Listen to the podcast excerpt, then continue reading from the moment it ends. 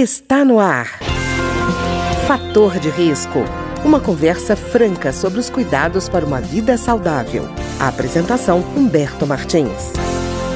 Olá, no programa de hoje nós vamos conversar sobre a hiperacusia. E a nossa entrevistada de hoje é a fonoaudióloga Milkia Beatriz Taveira Moreira. Ô Milkia, tudo bem? Olá, Humberto, tudo bem? Milkia, que nome feio danado, hiperacusia. O que, que isso significa? Então, a hiperacusia é uma intolerância a sons comuns, sons do, do, ambiente, né? Então, os sons que deveriam ali ser percebidos pelo cérebro como sons fracos, sons médios, né? São percebidos erroneamente como sons muito intensos, muito fortes.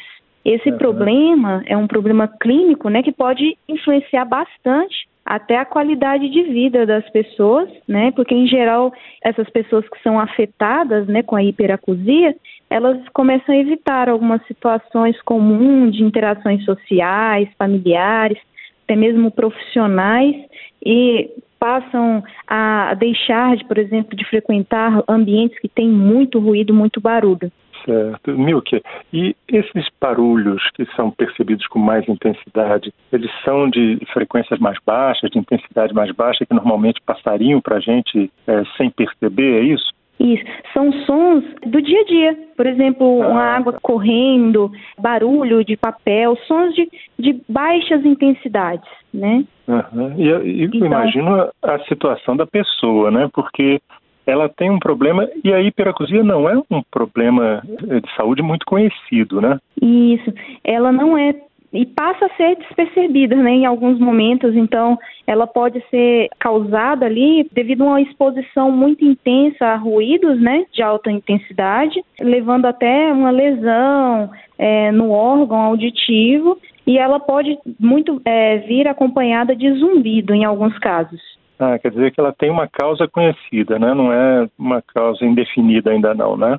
Não, geralmente ela, ela é, é, exposta ali devido a ruídos de alta intensidade ou lesão, até mesmo na cabeça. De causa, ela pode hum. ser também de causa genética, pode gerar é, devido a algum estresse, mas uhum. o, a principal causa é relacionada ali a uma, uma exposição a um ruído. Tá. Esse estresse não é estresse auditivo, é um estresse da vida normal, né? Isso, isso. Então ela pode ser, a hiperacusia, ela pode ser tanto de origem genética ou por, ser por, causada também, por exemplo, por um estresse. Um mau estado de saúde, respostas anormais no músculo do ouvido, e ela é desencadeada por esses picos, altos picos, por exemplo, de estresse. Certo. E, e Milke, deixa eu te perguntar uma coisa. Isso vem é, como resultado de uma sequência de exposições? A hiperacusia pode surgir a partir de um evento em particular, por exemplo, explosão de fogos, de artifício, por exemplo, um estouro de pneu, algum barulho assim que de repente aparece na vida da pessoa? Isso, ela pode ser ocasionada assim do nada, né? Então, geralmente, às vezes a pessoa pode começar a sentir uma dor ou ela ouve um zumbido muito intenso depois da exposição, por exemplo, é, de um, uma explosão de fogos ou até mesmo um barulho no trânsito. E aí ocasiona, né, essa perda que a gente fala que ela pode vir acompanhada também por uma perda auditiva. É, eu só fico imaginando a situação da pessoa que tem hiperacusia, né? Ela não sabe que ela tem um problema de saúde, as pessoas em volta não conhecem o problema de saúde, aí fica aquele negócio, ah, essa pessoa, não, ela é cheia de frescura, ela fica toda incomodada fácil. E na verdade não é, não tem nada a ver com frescura, é um problema clínico, né? Isso, então você, por exemplo, imagina você está na rua, de repente passa um carro, o carro buzina, e então você sente aquela dor ali, uma dor muito intensa, houve um zumbido e a partir desse momento a pessoa perde a sensibilidade e a questão auditiva também. Então isso vai levar ali um prejuízo para a vida toda, né? E é algo assim que não, não a gente não é, pode passar despercebido, né? Para algumas pessoas, as pessoas às vezes falam, ah, é frescura, mas não, é um, é um caso assim é, extremamente é, doloroso para a vida da pessoa no geral. É, não, eu imagino as consequências disso no dia a dia, porque a tendência da pessoa passa a ser a de evitar, né? De evitar essas situações sociais, essas situações de ruído, essas situações que criam incômodo para ela, né? Isso, as pessoas começam ali a se queixar de escutar demais, né? E são sons do dia a dia que incomodam, né? Então é difícil evitar é, ter essa exposição. Uhum. Isso, Milker, não quer dizer que a pessoa ganhou um superpoder que está ouvindo além do normal. Ela tem uma sensibilidade além do normal para um ruído normal, né? Do dia a dia, né? Isso, nessas pessoas o nível ali de desconforto a sons, ela é extremamente difundido, né? Então a pessoa passa a ter uma redução ali do nível do campo dinâmico da audição. Então sons pequenos passam a ser estrondosos, né? É, imagino que a pessoa deva buscar como solução, assim, é, vou evitar os lugares, vou evitar as situações, porque o silêncio para mim é o melhor remédio. O silêncio é o melhor remédio?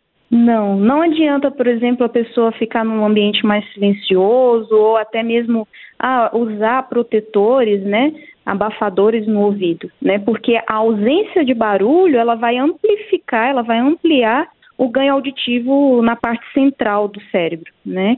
Então não adianta a pessoa ficar ali em ambiente mais silencioso. Né? Quer dizer, não, não, é, não, o remédio não é evitar. Mas então, qual seria o tratamento?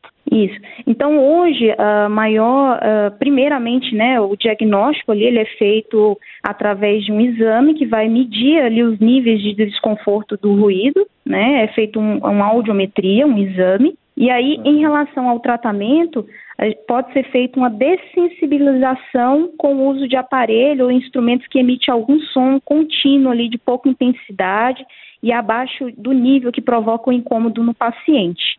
Então é como se fosse ali uma terapia, né, que o paciente vai passar a receber alguns sons para filtrar esses ruídos. Quer dizer, mas isso tem que ser feito por uma pessoa da área, né? Tem que ser uma pessoa que conheça. Não pode ser aquela coisa assim, não, você está com esse problema, eu descobri que você, sendo é, submetida a alguns ruídos, você vai melhorar. Não pode ser feito de forma amadora, não, né? Não. Primeiramente, né, o diagnóstico ele deve ser feito ali por um profissional, um otorrinolaringologista, pode ser indicado também uma consulta com um neurologista e passar por, por um fonoaudiólogo para fazer esse, esse acompanhamento, né, que é o fonoaudiólogo que faz essa dessensibilização com o uso de aparelhos e, e ruídos específicos, né? É, e que o tratamento é demorado? É sim. Então é, é uma dessensibilização, né? Então leva um tempo para o cérebro se readaptar. Então é o tratamento é, realmente ele é demorado, pode ser associado também à terapia psicológica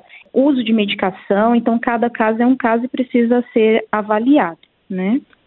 Não, estou perguntando isso porque depende, então, da, da, adesão e da confiança do paciente, né? Quer dizer, a pessoa que tem hiperacusia já sabe que o problema vai ter que, que ela vai ter que passar por uma, uma terapia demorada, mas que tem um resultado esperado positivo, né? Isso. E tem a questão também que muitas vezes não está só uh, a hiperacusia em si, né? Então, às vezes a pessoa tem queixa de zumbido, então há outros tipos de tratamentos que podem estar tá associados. Por exemplo, o uso do aparelho auditivo quando é detectado que tem a perda auditiva, né? Uhum. E mil que a pessoa que não é tratada e que às vezes não conhece nem nem sabe sequer que tem o um quadro de hiperacusia, ela deve dizer é um verdadeiro inferno, né? Isso porque ela deixa né, de, de frequentar lugares e tem ali uma influência bastante é, grandiosa na qualidade de vida em si, né, daquela pessoa, na, na interação social é, e familiar, né. É, não, eu, eu acho bom que você, como você frisou, que não é uma, uma habilidade, um superpoder que a pessoa tem. É, na minha época de criança, eu via assim, quando a pessoa ouvia longe, né, ouvia até atrás da porta, assim, a pessoa tinha essa essa capacidade de dizer aí seu ouvido de tuberculoso. Não é essa sensibilidade que a pessoa controla. A, a hiperacusia, a pessoa não tem controle sobre ela, né? Isso. E há um desconforto para os sons, né? Então, aqueles sons que eram baixinhos ali passam a ser extremamente fortes, né? E aí incomodam mesmo. Há casos que a pessoa sente dor de ouvido, intolerância também a sons, que a maioria das pessoas toleram bem.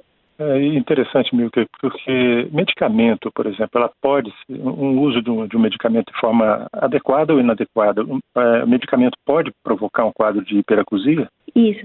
Ah, sim. Então, o ouvido também ele pode ser hipersensibilizado por uh, drogas, né? O uso de medicação, né? Então, em alguns casos, até uma medicação para os rins podem trazer ali uma interferência na uh, funcionamento da cóclea em si.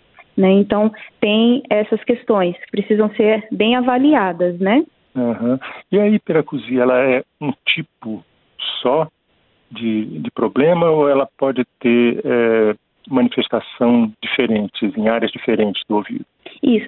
Geralmente elas ocorrem ali na parte coclear, né, dentro do ouvido, e na parte também vestibular. Tá? Então, na, na, parte coclear, geralmente os sintomas mais comuns é dor de ouvido, desconforto.